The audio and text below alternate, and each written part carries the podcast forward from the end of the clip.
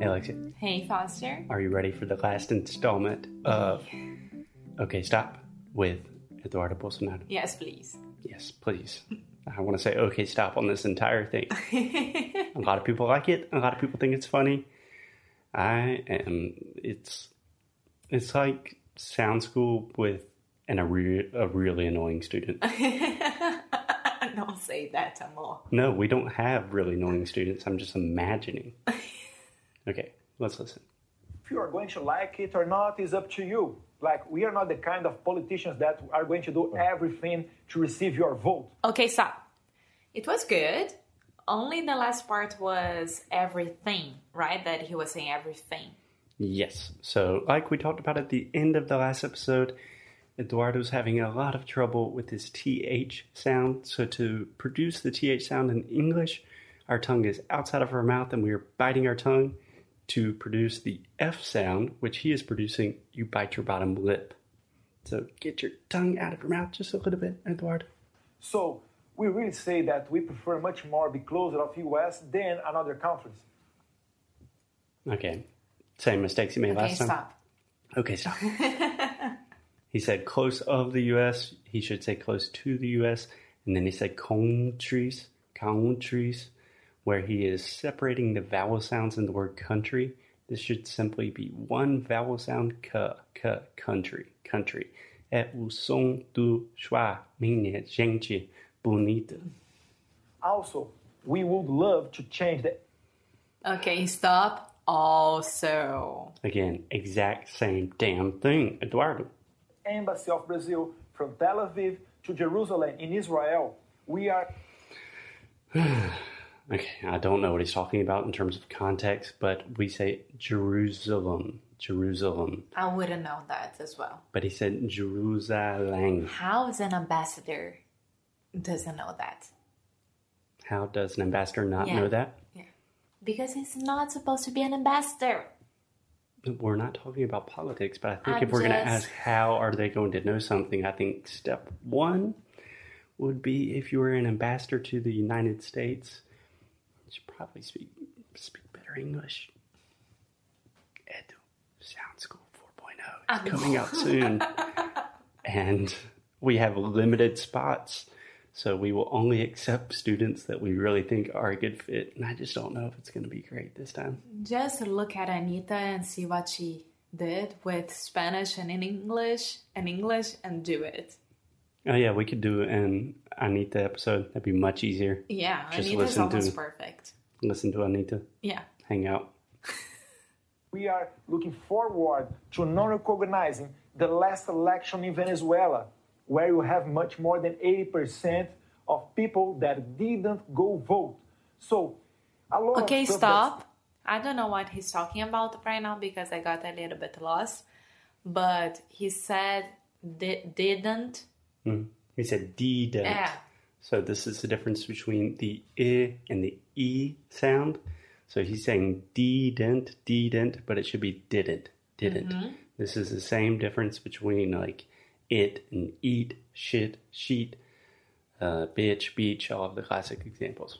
that is is going abroad, is going uh, are happening around the world, and people Okay, stop. Around the world. Around the world. Around the world. Okay, so the word world. A palavra mundo é muito difícil. World. There we go. That's my girl. World. World. Okay. Girl. So I always recommend this to our students. We see this all the time in our courses. When you have a very difficult combination of sounds and you are having difficulty pronouncing a word, you can always break down that word into its most basic parts, the most basic syllables. So in this case, we have the word world. So you could say were, like they were going to the movies yesterday, and old, like my grandparents are old people. They're like 95, 96 years old. So objectively, they're very old. So say that with me, It's a fact. Yeah. We're old.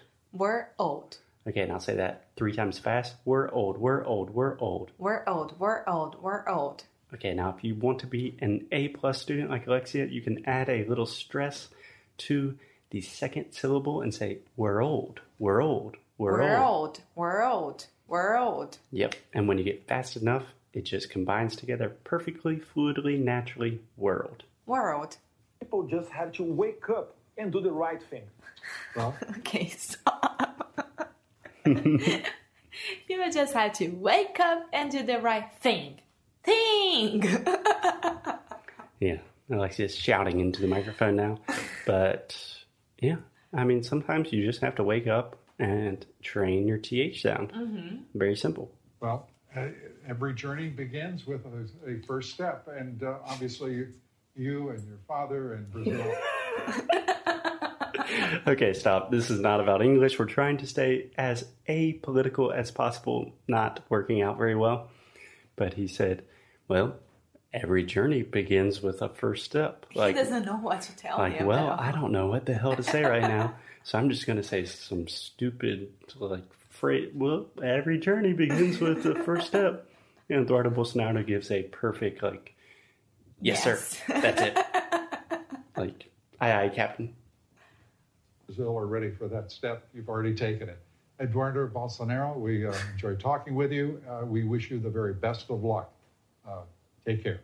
Uh, that's not cool because I'm pretty sure that he would said he would have said he would have said he would have said thank you and not thank you.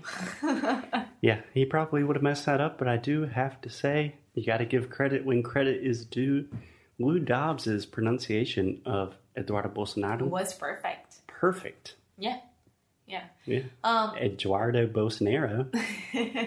now after that, okay, we are talking to our students right now. Right. We're talking in the future. Bolsonaro, Trump, thing. No. Obama's back. we are talking to our students who are listening to us right now, right?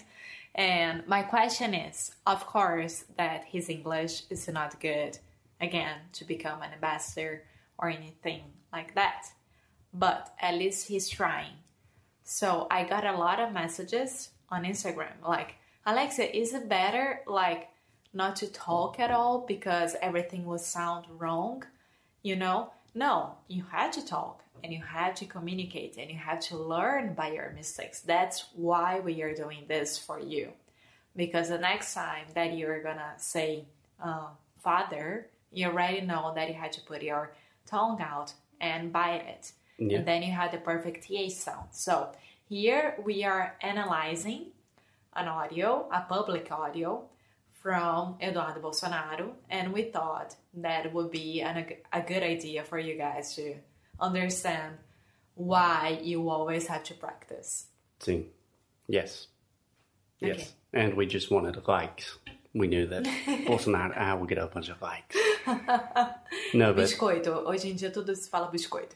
uh, É. oh, cool. Um, what I would recommend, it's easy to judge people on the internet, and I know that there are a lot of videos of like, oh, who- Neymar speaking English, let's say how bad it is. What I would recommend our students doing is this is what we do in sound school all the time record yourself speaking about anything, listen to it, and try to analyze your own mistakes.